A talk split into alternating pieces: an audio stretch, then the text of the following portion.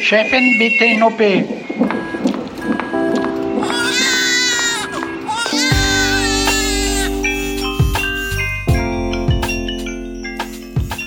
Hallo und herzlich willkommen zur siebten Folge des Gyncast, der völlig unzensierten Sprechstunde von Dr. Mandy Mangler. Mandy ist Chefärztin für Gynäkologie und Geburtshilfe am Auguste-Victoria-Klinikum in Berlin-Schöneberg und wir sind Julia Prosinger und Esther Kugelbohm vom Tagesspiegel. Ja, hallo Mandy, danke, dass du uns auch heute wieder hier in deinem Behandlungsraum im AVK empfängst und sowieso neben deiner vielen Arbeit noch Zeit für uns und den Gyncast findest. Ja, hallo ihr beiden. Die Idee unseres Podcasts ist ja, dass wir eine junge Frau, die wir uns vorstellen, durchs Leben begleiten. Die hatte jetzt in einer unserer Folgen schon ihre Menarche, also ihre erste Regelblutung. Sie hat das erste Mal Sex gehabt. Wir haben uns ganz gründlich mit ihrer Anatomie, also mit Vagina und Vulva beschäftigt und heute dreht sich alles darum, wie sie zuverlässig verhüten kann, schwanger zu werden. Unsere junge Frau ist jetzt eventuell 17,2 Jahre alt, also in dem Alter, in dem die durchschnittliche deutsche Frau das erste Mal intim mit einer anderen Person ist. Und sollte unsere Frau ihre ersten sexuellen Erfahrungen mit einem zeugungsfähigen Mann machen, dann wird das jetzt vielleicht relevant.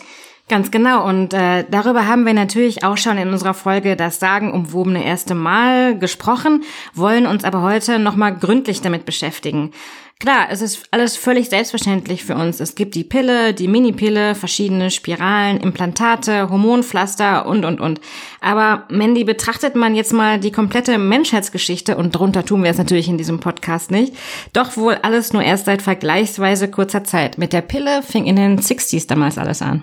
Ja, stellt euch vor, die Menschheit flog zur selben Zeit zum Mond. Also die Pille wurde erfunden und gleichzeitig hat man das All entdeckt. Und die ganze Evolution vorher ist im Prinzip nichts passiert, äh, was Verhütung betrifft. Und die Frauen gebaren im Durchschnitt so zwölf Kinder, hatten ständig ungewollte Schwangerschaften und waren so ungefähr 15 Mal im Mittel in einem Leben schwanger. Und das nannte man sogar, nennt man sogar so Art Gebärzwang. Und Frauen waren ihre Fruchtbarkeit hilflos ausgeliefert. Mandy, du hast uns im Vorgespräch erzählt, dass Frauen im alten Griechenland mit Krokodilkot versucht haben zu verhüten, also mit so Zäpfchen, die das Sperma abtöten sollten. Welche verzweifelten Versuche gab es denn noch, nicht schwanger zu werden? Ja, das war also wie gesagt ganz schwierig in der Evolution. Man war einfach immer schwanger oder hat gestillt, dann war man ja relativ schlecht ernährt, so besonders in den Wintermonaten gab es nicht viel Essen. Das hat jetzt auch nicht zu so einer guten Fruchtbarkeit beigetragen. Da bleibt dann manchmal die Regel aus und man wird dann deswegen nicht schwanger. Aber auch Fehlgeburten, Kindstod und mütterliche Sterblichkeit, das waren so Verhütungsmethoden der Evolution. Aber wie gesagt, eigentlich war man ständig schwanger und glaube, das kann man sich gar nicht mehr so gut vorstellen, dass man nicht ein Kind hat oder zwei oder so ein Paar, sondern man hat ganz viele Kinder und die muss man ständig mit durchbringen, also auch ernähren. Und Verhütung war da eher so ein Hexenwerk und führte dann zu diesen fraglichen Vaginalbehandlungen oder der Einnahme von pflanzlichen und auch zum Teil dann so giftigen Substanzen und natürlich den Versuchen der Schwangerschaftsabbrüche, die auch ziemlich gefährlich waren und auch sind in Ländern, in denen Verhütung nicht gut zugänglich ist. Und dann hat man so Engelmacherinnen gehabt, die halfen bei Abtreibung. Und äh, kennt ihr Benoit Groux? Ja, die hat doch äh, Salz auf unsere Haut geschrieben, oder? Ja, genau, so bekannte französische Journalistin und Feministin auch, die beschreibt in ihrer Autobiografie in Frankreich der 30er Jahre und da war man als Frau permanent schwanger oder hat auch illegal abgetrieben und auch so in der Ehe schwanger zu werden, das war dann halt ein Problem der Frau. Die war dann auch dafür verantwortlich und der Ehemann war dann entweder jetzt nicht ganz so begeistert oder hat sich davon auch klar distanziert. Und Benoit Groux und ihre Schwester, die wurden dann sehr findig und konnten sich dann ganz professionell selber helfen, so mit Stricknadeln und Aufbohren der Fruchtblase, was dann wiederum häufig zu schweren Folgeerkrankungen geführt hat und was auch in Südamerika noch gang und gäbe ist, leider. Heutzutage, meinst du? Ja, also in Ländern, wo eben Verhütung problematisch ist, aufgrund von religiösen Gründen oder auch Abtreibungen nicht verfügbar sind, da ist es natürlich auch schwierig. Dort verbluten die Frauen, infizieren sich an ähm, illegalen Abbrüchen zum Beispiel. Mandy, gab es denn auch harmlosere Art und Weisen, sich äh, vor dem Schwangerwerden zu schützen? Ja, also früher mangelte das dann auch an Ratschlägen nicht. Soranus von Ephesus schrieb 100 nach Christus, die Frau soll sich nach dem Akt hinhocken und kräftig niesen. In die Armbeuge, aber nur. genau, nur in die Armbeuge. Hilft aber schon ein bisschen, oder? Na, die Idee dahinter ist, das Sperma aus der Vagina rauszuschiften. Das hilft nicht wirklich. Also da wird dann ein Teil des Spermas rausge rausgedrückt und das war's dann. Aber Scheidenspülungen waren auch sehr lange Zeit populär und was total unpopulär war, waren Kondome, weil die waren so aufs Schafdarm gemacht, so mit so einer Nut auch noch und die musste man dann so festschnüren. Für extra Stimulation. ja, ich weiß nicht, ob das besonders toll war, so ein Schafdarm am Penis. Die waren auch ganz teuer, und äh, total stigmatisiert. Also Prostituierte nutzten sie, aber als Ehefrau hat man sowas nicht genommen.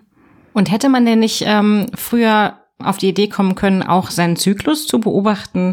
Oder gab es einfach diese Erkenntnis, dass es sowas gibt, damals noch nicht? Ja, interessanterweise ist man darauf lange nicht gekommen.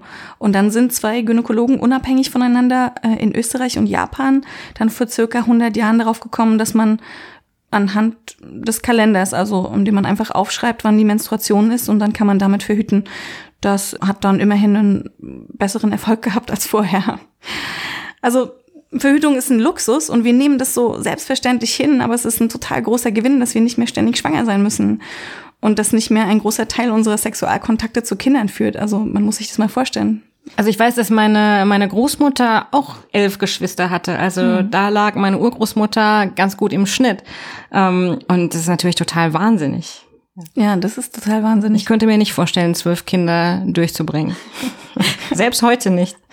Es ist aber auch ähm, immer noch nicht vorbei, weil immer noch werden 74 Millionen Frauen laut der Weltgesundheitsorganisation jedes Jahr ungewollt schwanger. Das ist doch bei all den modernen Verhütungsmethoden, die wir haben, eine ganz schön hohe Zahl. Jungen Frauen in Deutschland, die heute verhüten wollen, wird sehr, sehr häufig die Pille verschrieben. Neun von zehn schlucken die Antibabypille, die ja den Hormonspiegel im Körper komplett verändert. Mandy, wie funktioniert die klassische Pille genau? Ja, ganz interessante Wirkungsmethode. Also man äh, hat zwei äh, weibliche Hormone, die haben wir ja schon besprochen, also Progesteron und Östrogen. Und die finden sich dann in der klassischen Pille wieder. Die werden also als Tablette ähm, täglich eingenommen und dadurch steigt der Hormonspiegel und die eigene Hormonproduktion im Körper wird verändert und der Eisprung wird verhütet. Das ist so, dass äh, Karl Gerassi die Pille erfand der nannte sich auch gerne Mutter der Pille. Ähm, er hat sich auch aktiv gegen den Ausdruck Vater der Pille gewehrt und hat seine Autobiografie auch so genannt, Mutter der Pille. Und 1961 wurde die Pille dann in Deutschland zugelassen und auch zunächst nur an verheiratete und möglichst kinderreiche Frauen verschrieben, nicht an unverheiratete oder sonstige Loses. Was befürchteten die, die ähm, Ärzte? Was könnte passieren, wenn man auch die Pille an ledige Frauen ohne Kinder verteilt? Sie könnte zu einem unglaublichen Zuwachs an Promiskuität kommen, die ja. Sittenverfall, Zügellosigkeit ja, genau. für, für, in der genau. Nachkriegsrepublik. Ja. Aufbrechen von gesellschaftlich vorgelegten Strukturen, ne? aus der Reihe tanzen die Frau, das lüsterne Wesen, die jetzt auch noch verhüten kann und sich schützen kann, davor nicht, also nicht schwanger wird und dann Sex genießen könnte. Ich habe gelesen, dass die ersten Pillen ähm, noch anders zusammengesetzt waren als die Pillen, die es heute gibt, dass die, die Hormondosis sehr, sehr viel intensiver war. Ja, die Hormondosen waren höher und man musste sich erstmal so einpegeln und gucken, wie viel Östrogen und Progesteron muss man geben, wie hoch äh, sollte das sein. Und dann hat man festgestellt, man kann auch weniger geben und es hat trotzdem eine verhütende Wirkung. Und daher sind die jetzt äh, besser zugeschnitten und niedriger dosiert. Gibt es denn Frauen, die damals die ersten Pillen genommen haben, die heute Spätfolgen oder sowas haben von dieser hohen Hormondosis, die sie eingenommen haben? Es ist eine gute Frage, weil das auch natürlich heißt, wir haben nicht so wahnsinnig ähm, viele Daten am Anfang gehabt, aber jetzt weiß man schon, dass ähm, das keine großen Spätfolgen macht. Also man wirkt mit der Pille, aber immer im ganzen Körper. Also manche Sachen sind ähm, mit der Pille gar nicht so richtig klar, wie sie wirken. Sie wirken auch in verschiedenen Menschen anders. Und dann hat man sich lange Zeit gefragt, ist das Krebsrisiko zum Beispiel erhöht? Das, äh, man kann aber sagen, dass die Sterblichkeit durch die Pille nicht erhöht ist. So, also wenn man die Pille nimmt, dann stirbt man nicht häufiger an verschiedensten Dingen. Das weiß man ziemlich genau und das hat man untersucht und das ist ja eine positive Nachricht. Nichtsdestotrotz gibt es halt viele Wirkungen der Pille. Und die sollte man kennen, bevor man die Pille einnimmt oder während man die Pille auch einnimmt, damit man weiß, was im Körper so geschieht mit diesen Medikamenten. Mandy, was machen denn diese Hormone, die wir durch die Pille dem Körper künstlich zuführen, jetzt ganz genau in unserem Unterleib? Die Pille wirkt über Östrogen und Gestagen, wobei es auch nur eine Gestagenpille geben kann. Das sind die zwei Formen erstmal. Also eine mit zwei Wirkstoffen, Östrogen und Progesteron, und die andere nur Progesteron. Und die Hormone unterdrücken also die körpereigene Bildung von FSH und LH. Das haben wir schon mal in der Zyklusfolge äh, uns angeguckt, dass also aus dem Eierstock die Hormone Östrogen und Progesteron direkt aufs Gehirn wirken und umgekehrt. Das ist ein Regelkreislauf und durch die Pille wird dieser Regelkreislauf beeinflusst und dann bleibt der Eisprung aus und zusätzlich verdickt sich noch der Zervixschleim, sodass da kein Sperma durchkommt. Und dann gibt's noch so ein paar kleinere Wirkungen der Pille. Zum Beispiel wird die Bewegung der Eileiter vermindert. Also das Ei kann sich nicht mehr so gut durch die Eileiter bewegen und auch die Schleimhaut der Gebärmutter wird lahmgelegt, so dass sich ein Ei, wenn es dann doch befruchtet äh, worden ist, da nicht mehr einnisten kann.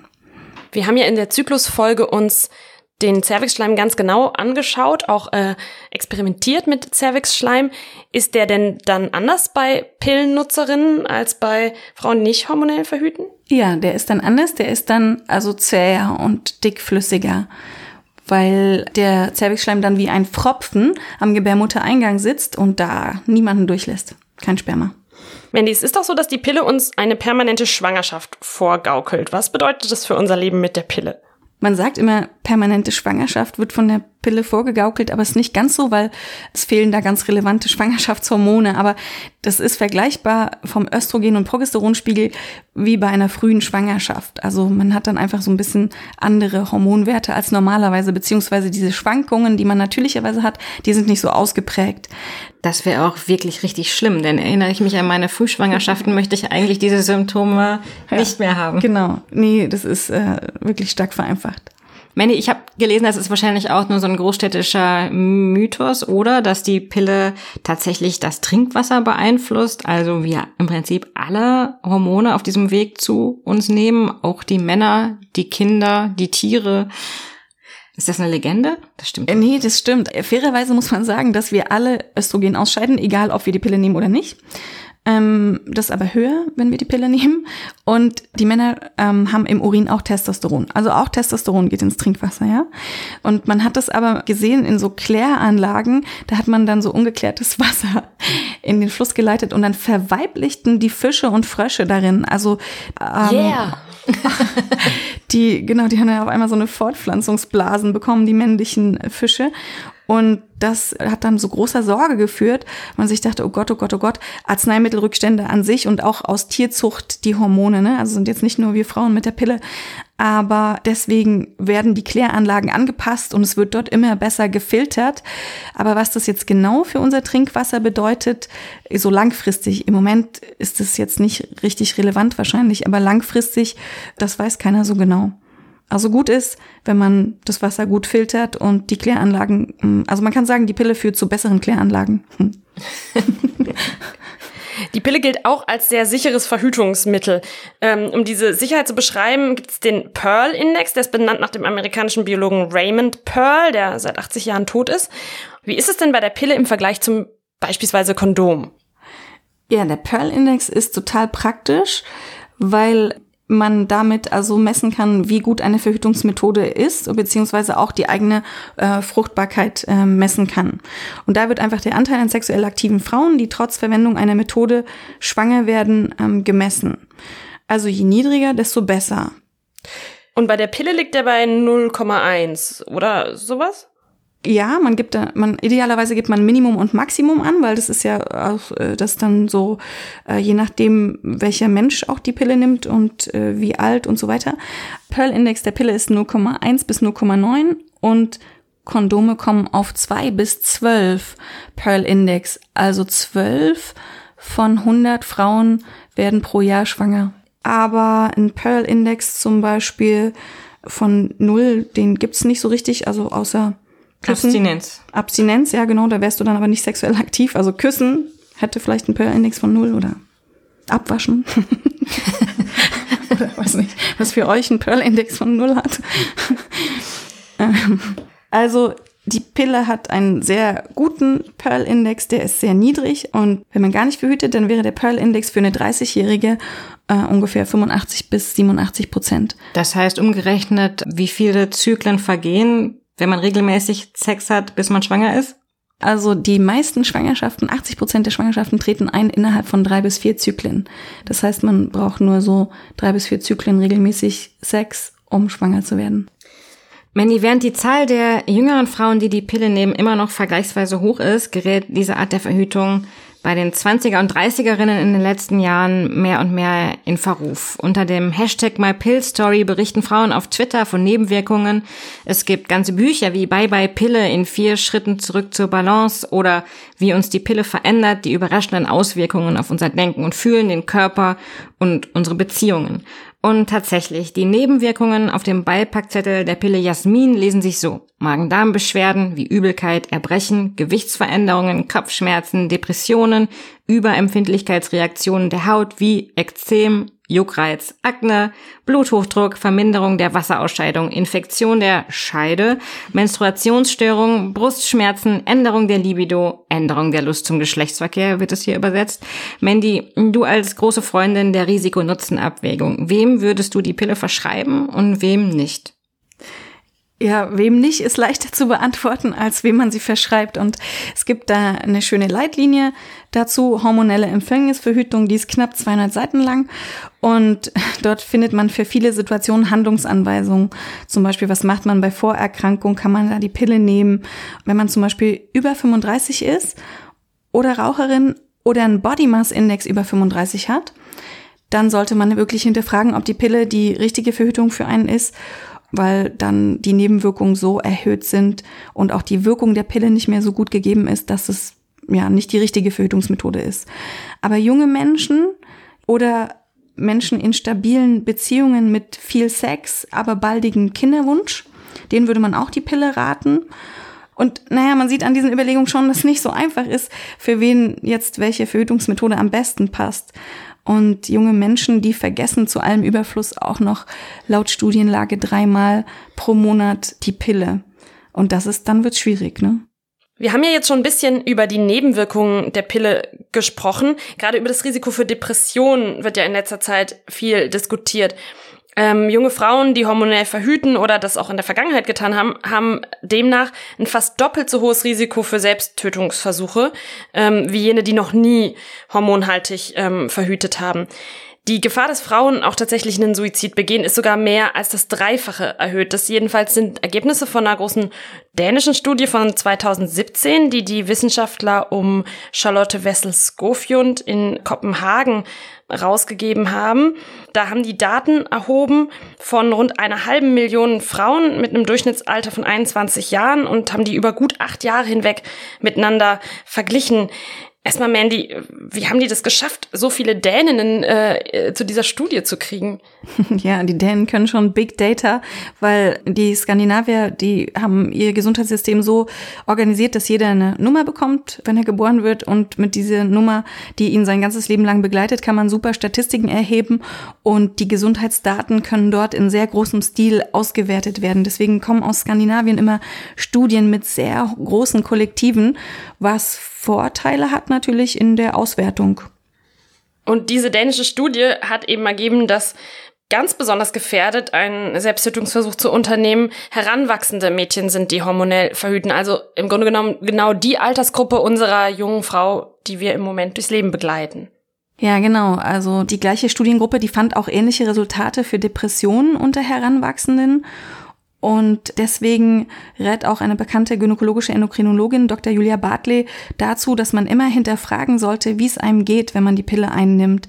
Also wie fühlt man sich? Man sollte es so ein bisschen monitoren und nicht aus dem Auge verlieren. Das wird häufig dann nicht abgefragt. Deswegen müsste man so ein bisschen selber darauf auch gucken.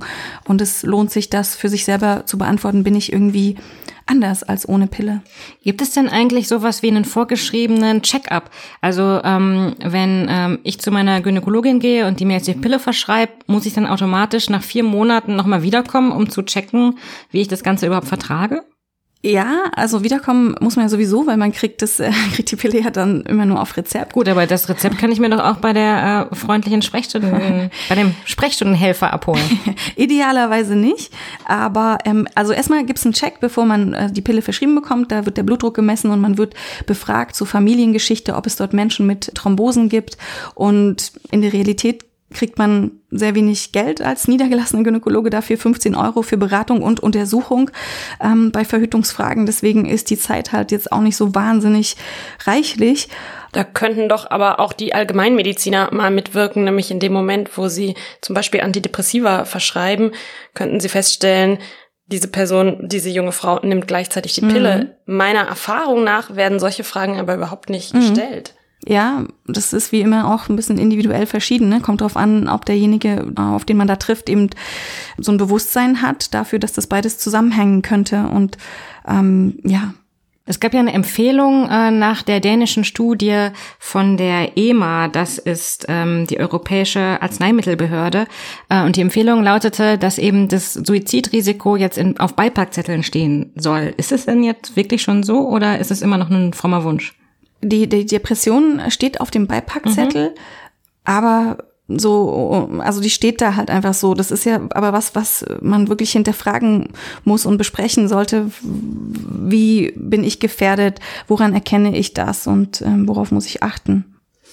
Eine andere ähm, äh, schlimme Nebenwirkungen ähm, der Pille sind ja Blutgerinnsel, also die sogenannten Thrombosen. Ist es denn so, dass tatsächlich moderne Antibabypillen ähm, mit veränderten Hormonwirkstoffen noch problematischer als ihre Vorgängerinnen sind? Also es ist ja wohl so, dass in den USA die Firma Bayer, also ein großes Pharmaunternehmen, äh, die mit ihrer Tochterfirma Jena Farm zu den Marktführern auf dem Verhütungssektor zählt, daher bereits also in den USA mehr als zwei Milliarden Dollar Entschädigungen an Frauen zahlen musste, die eben wegen der Antibabypille wie äh, Jasminell Thrombosen erlitten haben. Also manche hatten Herzstillstand, andere saßen im Rollstuhl, bevor sie sich wieder ins normale Leben zurückkämpften.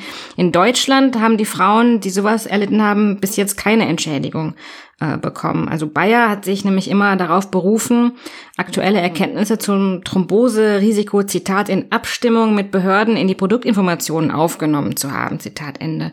Mandy, kennst du auch solche schweren Fälle von Thrombosen und anderen Folgen der Pilleneinnahme? Also ganz schwere Fälle sind wirklich selten. Mhm. Ähm, Thrombosen sind schon da, die sieht man auch immer mal wieder. Frauen, die Thrombosen unter der Pilleneinnahme haben. Das Risiko für eine Thrombose ist also verdoppelt, wenn man die Pille einnimmt. Und je länger man sie aber nimmt, desto geringer wird das Risiko dann wieder. Also es ist besonders am Anfang erhöht. Und bei progesteronhaltigen Pillen, also wo nur ein Wirkstoff drin ist, da ist es niedriger, das Thromboserisiko.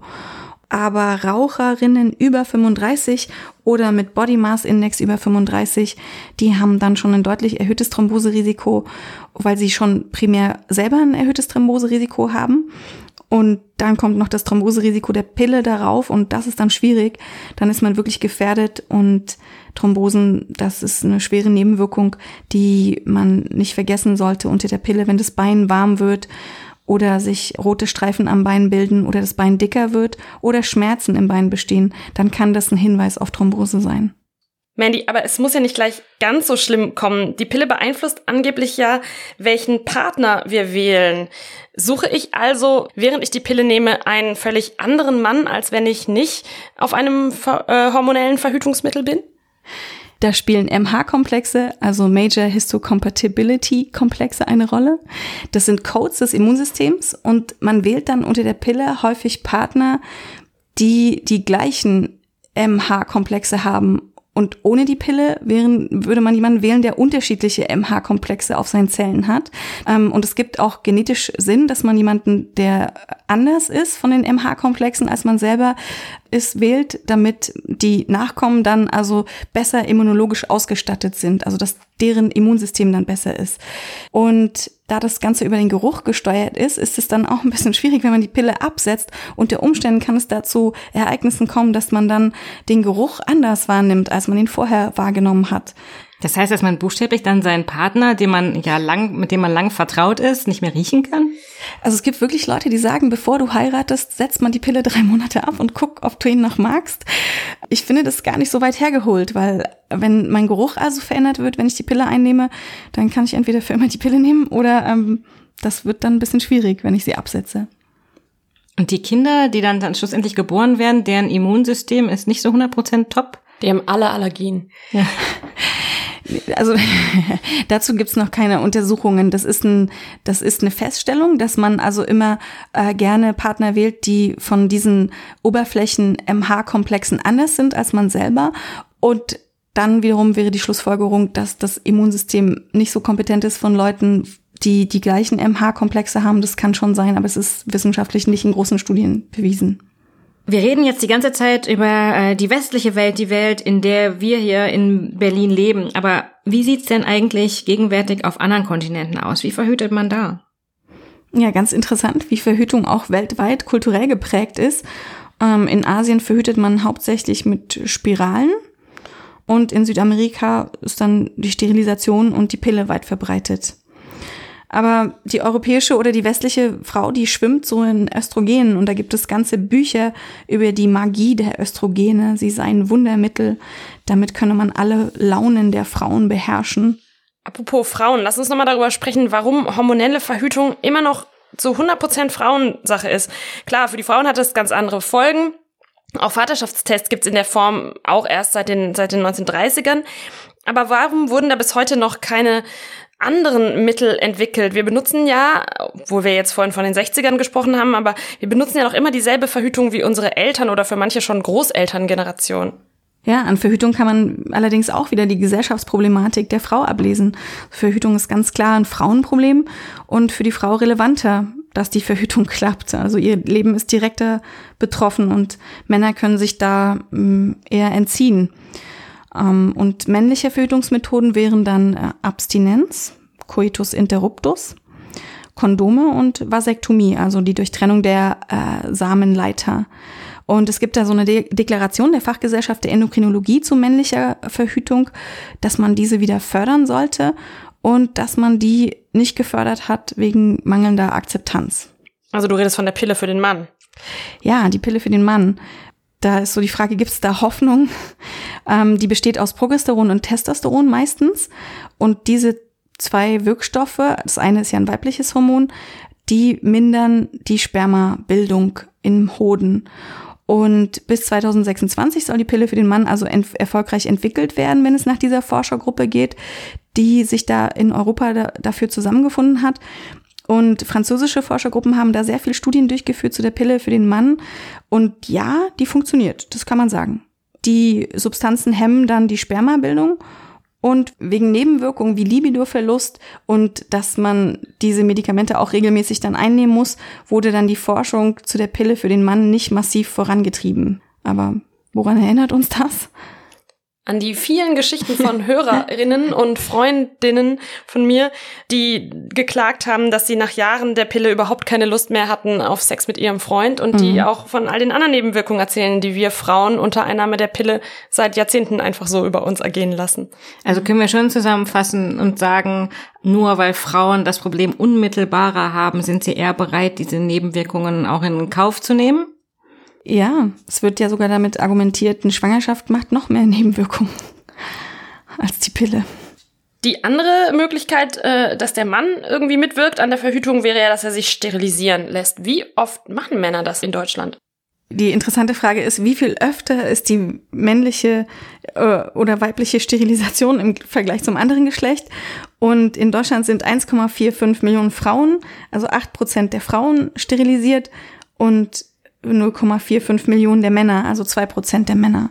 Sehr viel mehr Frauen lassen sich also sterilisieren als Männer, obwohl ihre Operation teurer und aufwendiger ist. Ja, bei Frauen ist es eine richtige Operation im Bauchraum mit Narben, Narkose und so weiter. Und bei Männern, da ist es eben ein äußerlicher Eingriff mit lokaler Anästhesie. Da gibt es sogar Anekdoten, dass manche Urologen das selber machen, an sich selber.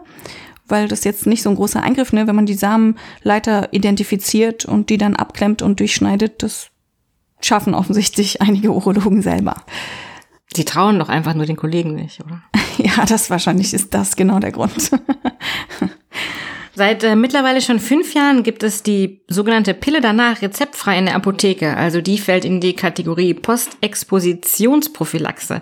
Also mit anderen Worten, man nimmt sie ein, wenn es eben doch mal eine Verhütungspanne gegeben hat und man befürchtet, schwanger geworden zu sein.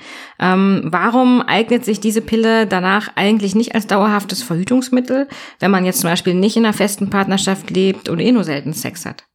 Also da müsste man schon ganz schön selten Sex haben, wenn man dann regelmäßig zur Pille danach greifen muss. Also das lohnt sich nicht so richtig, weil dazu ist es auch zu teuer und zu unflexibel in der Handhabung. Das ist wirklich nur eine Notfallverhütung. Da gibt es zwei Wirkstoffe und das muss man so schnell wie möglich nach dem missglückten Verhütungsfall einnehmen. Und beide Wirkstoffe hemmen oder verzögern den Eisprung. Und wenn die rechtzeitig, also vor dem Eisprung eingenommen werden, dann wird die Befruchtung der Eizelle verhindert. Wenn aber schon ein Eisprung eingetreten ist, dann ist schwierig, weil sie dann nicht mehr wirken. Dann hilft im Prinzip nur eine Spiraleinlage. Also es ist ein Wettlauf mit der Zeit. Wie viel kostet das eigentlich, wenn man ähm, zur Apotheke geht und sich die Pille danach kauft? Ja, 16 bis 35 Euro. Jetzt kriegt man die in der Apotheke in Deutschland. In anderen Ländern kriegt man die auch im Drogeriemarkt. Und ähm, früher bekam man die, also als ich angefangen habe, Ärztin zu sein, bekam man die nur nach ärztlicher Verordnung. Und das führte dann dazu, dass in den Nachtdiensten zum Beispiel, wenn man sich dann so um eins gerade nach getaner Arbeit hingelegt hat, dann so spätestens halb zwei das Telefon klingelte, man sollte in die Rettungsstelle zur Pille danach. Und dann saß dann oft so ein kicherndes Pärchen vor einem, so leicht alkoholisiert, die dann gesagt haben, wir hatten gerade Sex. Und man dachte so, ja toll, ich nicht. ich habe gerade geschlafen. Und äh, genau, und dann. Ähm, und die Ausrede war immer im Eifer des Gefechts ist das Kondom gerissen. Genau, da könnt ihr euch vorstellen, dass natürlich wenigstens ganz spektakuläre Geschichten zum Teil ähm, erzählt wurden, die dann äh, so ein bisschen manchmal auch die Mühe wert waren, aufzustehen.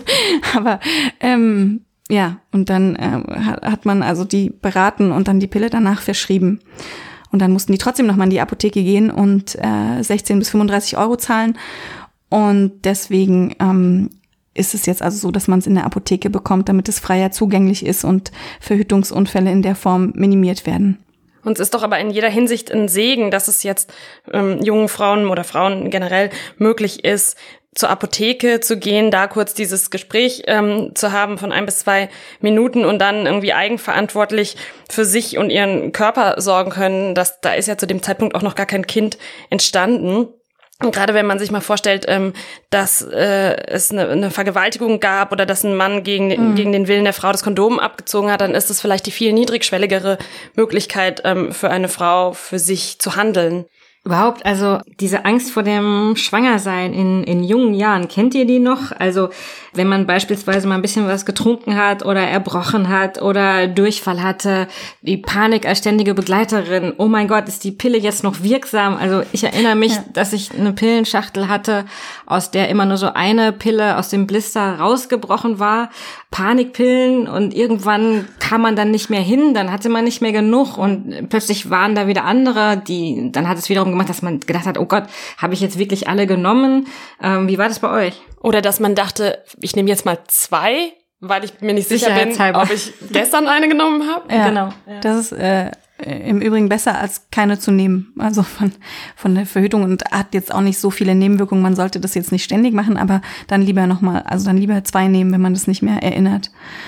Wir haben jetzt gerade schon so ein bisschen über Geld gesprochen. Wer zahlt eigentlich für die reguläre Pille? Bis 22 gibt's sie ja in Deutschland gratis und dann gibt's noch so verschiedene Stellen, wo man Unterstützung bekommen kann, zum Beispiel beim Berliner Zentrum für Familienplanung. Da muss man dann Nachweis erbringen über geringes Einkommen und, und bekommt da Unterstützung. Warum zahlen eigentlich meistens die, die dann hinterher schwanger werden können und nicht wenigstens die Männer anteilig mit? Ich weiß nicht, ich erinnere mich nur, dass ich nie einen Mann gefragt habe, ob er sich an der Pille beteiligt. Wie habt ihr das gehandhabt im Laufe eures Lebens? Ähm, ist dann schwierig, wer sich dann alles beteiligt an der Pille, ne? Also, wen fragt man dann? Wie viele meinst du? Wie viele? Ähm, nee, aber eine vernünftige Hinweis natürlich, dass Verhütung zwischen Paaren oder mehreren Menschen stattfindet, nicht nur auf die Frau zurückfällt. Ich hatte eine Freundin, für die das unheimlich wichtig war, für die Pille selbst zu zahlen. Und die hat auch nicht ihren Freund gefragt, ob er sich daran beteiligen möchte. Denn ähm, für sie sollte es auch überhaupt gar keinen Automatismus geben. Ne, aller der Typ hat für die Pille bezahlt, also hat er jetzt auch das Recht, mit ihr jederzeit zu schlafen. Das klingt irgendwie absurd, aber ähm, das war bei ihr so. Sie wollte darüber selbst bestimmen und hat dann auch gerne dafür bezahlt für diese Freiheit. Ja, das ähm, gibt einem ja auch eine gewisse Mündigkeit. Ne? Man ist unabhängig und man ist mit der Pille unabhängig in der Verhütung und unabhängig von Männern oder anderen Menschen, die mitzahlen. Mandy, welche Alternativen zur Pille gibt es denn jetzt, wenn ich wirklich zuverlässig verhüten möchte? Ich bin ein großer Kondom-Fan. Kondome sind super. Aber was eben auch sehr schön ist, ist dieses Zyklusbewusstsein, was wir auch schon ab und zu besprochen haben. Und Kondome mit Zyklusbewusstsein zusammen zu kombinieren, finde ich eine super Methode. Diese Zyklus-Awareness wurde ja von der Industrie nie groß propagiert, weil man dafür eigentlich nur ein Fieberthermometer, Zettel und Bleistift braucht oder eben heutzutage Apps, Zyklus-Tracker, wo dann kleine Lämpchen an den fruchtbaren Tagen leuchten. Dafür gibt es jetzt auch äh, einen Fachbegriff natürliche Familienplanung, NFP. Ähm, und seitdem ist es für die Industrie wieder ein bisschen interessanter geworden. Ja, da gibt's ja ganz äh, viele verschiedene und unsere Cervix-Schleimbestimmung, die spielt da auch rein.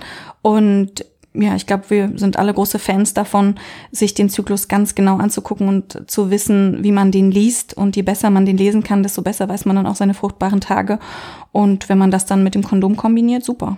Zu den Themen natürliche Familienplanung, aber auch ähm, HIV-Prävention kommen wir dann nochmal in extra Folgen, nämlich in den Folgen zum Thema Kinderwunsch und ähm, sexuell übertragbare Krankheiten. Genau. Und mir ist gerade aufgefallen, Julia und Mandy, dass wir noch ein paar Altlasten aus den vergangenen Güncast-Folgen haben, die ich noch gerne mit euch besprechen möchte. Und zwar haben wir in den letzten beiden Folgen sehr, sehr selbstverständlich von Ausfluss gesprochen. Hinterher kamen einige, vor allem Männer, auf uns zu und sagten, dass sie das total eklig fanden. Wir haben dann auch festgestellt, dass es möglicherweise an dem Begriff liegen kann. Ausfluss, da ist man ja schnell bei Abfluss, Kanalisation, bei Gully. Ähm, wir haben ja in den letzten Wochen schon kräftig dran gearbeitet, dass wir ein paar Begriffe entstauben. Zum Beispiel sagen wir lieber Corona vaginalis statt Jungfernhäutchen, lieber Vulvalippen statt Schamlippen. Wie wäre es denn, wenn wir auch für das, den, für, für Ausfluss noch einen anderen Namen finden? Oh ja. Vielleicht irgendwas mit Lust. Bei Männern gibt es doch auch diesen Lusttropfen. Apropos Verhütung, ich bin da noch im Thema, Mandy. Kann man vom Lusttropfen auch schon schwanger werden? Das hat die Bravo zumindest immer gesagt. Ja, man kann auch vom Lusttropfen schwanger werden, weil da schon ein paar Spermien auch drinne schwimmen. Deswegen ist Coitus interruptus ja auch nicht so eine exzellente Methode. Okay. Aber Lusttropfen ist ja irgendwie auch nicht ganz richtig, weil ja Ausfluss nicht nur bei Erregung vorkommt. Ja, in der Fachsprache heißt Ausfluss ähm, Flur vaginalis mit UO, also Flur vaginalis. Also neues Wort wäre super. Ich finde Ausfluss auch ein bisschen komisch. Also liebe Hörerinnen und Hörer, ihr seid gefragt, schreibt uns eure Vorschläge an güncast.tagesspiegel.de oder an äh, unseren Insta-Account güncast. Das hat auch beim letzten Mal total gut geklappt. Vielen Dank für das viele Feedback. Ähm, einige von euch schlugen uns nämlich vor, dass wir Vulva und Vagina einfach sprachlich vereinen in Vulvina. Das hat uns gut gefallen. Das scheint sich auch in gewissen Kreisen schon etabliert zu haben. Wir haben dann noch Kritik von euch bekommen, weil wir oft von Frauen und von weiblichen Körperteilen sprechen. Das stimmt, da könnten sich Transpersonen total ausgeschlossen fühlen. Das haben wir nicht beabsichtigt. Wir versuchen deshalb auch, wann immer es geht, von Personen oder Menschen mit Vulven, Eierstöcken, Vaginas zu sprechen, Menschen mit Uterus oder von Gebärenden. Ja, und wir hatten euch auch außerdem gefragt, welche Bezeichnungen für Vulva und Vagina ihr selbst benutzt. Ähm, Julia, du hast schon Vulvina gesagt, da kam einiges auch zurück. Und viele schrieben uns auch, was sie vom Wort Fotze halten. 34 Prozent derer, die mitgemacht haben, sagen, dass Fotze für sie als Wort in bestimmten Kontexten, also zum Beispiel im Bett beim Sexting oder sozusagen als Reclaim, total in Ordnung ist. Interessant, ne? Finde ich. Ich gehöre zu der Mehrheit. das heißt, wir sind ganz krass Spießer. Komplette Spieß. Das ist so einer der spießigsten Podcasts, den ich jemals ja. gemacht habe. Ja, ja, stimmt, ja. Bei mir auch. also ich finde, ähm, für so viel Verhütung und auch so komplexe Überlegungen habt ihr euch ein Mitbringsel verdient heute. Da hole ich mal, wie überraschend, genau. äh, da hole ich mal wieder meinen Korb und die Abdeckung mit dem OP-Kittel und dann kann sich jeder was rausnehmen. Oh, ich bin schon sehr gespannt. Ja, ich auch. Einen für dich. Okay, es ist Schade, etwas gestricktes. Ist Wo ist denn der zweite Socken? Was ist es denn? Es ist etwas sehr Warmes, für diese Temperatur nicht unbedingt geeignetes. Ein, wie soll ich sagen, ich würde denken, ein Eierwärmer vielleicht. Ja, genau. Ich habe es von äh, Strickliesel von Etsy, ja, auf Etsy bestellt. Strickliesel hat strickt also immer ähm, Hodenwärmer und diese Hodenwärmer ist eine Verhütungsmethode, eine männliche. Und da wir ja uns auch. Mandy, das ist nicht dein Ernst. Ja, Oder da der wir, Ernst von Strickliesel. Da wir uns ja, da wir uns ja männliche Verhütungsmethoden angucken wollten auch, gibt es eben auch viel Forschung zu thermalen ähm, Verhütungsmethoden bei Männern. Und da hat man rausgefunden, wenn man die Temperatur des Hodens um ein bis zwei Grad anhebt, dann ist es verhütend, wirkt es verhütend, wenn man das einen Monat macht. Und da gibt es verschiedene Möglichkeiten, den Hoden ein bis zwei Grad zu erwärmen. Und einer ist eben dieser Im Wasserbad. Hoden. Im Wasserbad. Es gibt auch Männer, die das machen, die das selber praktizieren, weil die sich eine Verhütungsmündigkeit wünschen, die das regelmäßig äh, praktizieren, um dann eben ihre Spermienbildung zu minimieren. Und dieser Hodenwärmer, den ich euch mitgemacht habe, der sorgt also dafür, dass die Temperatur am Hoden ein bis zwei Grad steigt. Sollte man immer tragen, so ähm, äh, mehrere Stunden am Tag. Und dann hat man einen verhütenden Effekt. Nur kurz, damit ihr euch das vorstellen könnt. Ihr könnt ja nicht sehen, was wir hier gerade mhm. in der Hand haben. Sieht so ein bisschen aus wie Socken für Kinder ohne die Ferse. Ähm, und der Fuß vorne ist so ein bisschen ausgebeulter, aber es gibt zumindest eine Art. Ja, und meins ist schwarz-weiß gestreift. Ist das nicht auch die Farbe von irgendeinem Fußballclub? Ähm, Borussia Gladbach? Da wäre dann noch grün im Spiel, aber ja, äh, Mönchengladbach. Also das darf nicht fragen. Also ich frage mich, sag mal, ich habe noch eine Frage, aber ja. bei Etsy wurden die denn als Hodenwärmer tatsächlich ja. verkauft? Die werden bei Etsy als Hodenwärmer verkauft, wirklich. Hast du die Strickliesel mal gefragt, wieso ihr Absatz ist?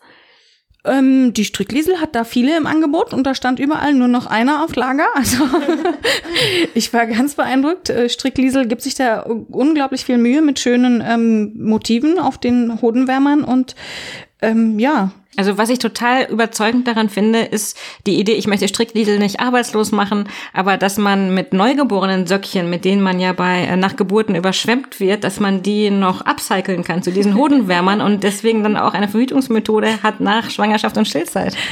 Ja, also ich fand erstaunlich, dass man damit überhaupt eine suffiziente Verhütung hinbekommt und das bekommt man, wenn man das regelmäßig betreibt. Und bei 60 Grad waschen? Mit dem Mann? Gleich mit. Dann, dann verhütet er auch richtig gut. Dauerhaft. Dauerhaft. Wenn es jetzt draußen wie heute ähm, über 30 Grad ist, wenn die, hat es nicht dieselbe Wirkung wie so ein ja, naja, das muss eine konstant ein bis zwei Grad höher sein. Da gibt's wirklich auch Unterhosen, die so sind, die den Hoden so anheben in diesen Studien. Da wurde dann ganz ausführlich beschrieben, wie diese Unterhosen den Hoden anheben und wie man die Temperatur gemessen hat und so. Also es ist wirklich ähm, super interessant. Und reversible Spermienverminderung. Also das geht dann wieder, wenn man die schöne, wenn man den schönen Sackwärmer auszieht und weglässt, dann kommen die Spermien wieder. Also man muss nicht Angst haben, dass das eine dauerhafte Schädigung nach sich zieht. Wir probieren es aus. Ja. Ich bin gespannt. Freiwillige. Auf, Freiwillige vor, genau. Ähm, Schreibt uns. Das war Folge 7 vom Güncast. Wir bedanken uns wie immer bei unserem Aufnahmeleiter Markus Lücker. Vielen Dank, lieber Markus. Außerdem äh, danke an Sonja und Steffi von der Dokumentation des Tagesspiegels, die uns für jede Folge tolles Archivmaterial zusammenstellen, damit wir uns vorbereiten können.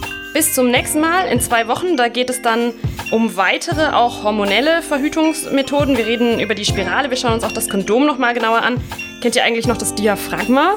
Also das Diaphragma, also wisst ihr eigentlich von Casanova und den Zitronen? Nee. Nein. Naja, okay, dann erzähle ich es nächstes Mal. also wir freuen uns, wenn ihr wieder reinhört. Tschüss. Tschüss. Tschüss.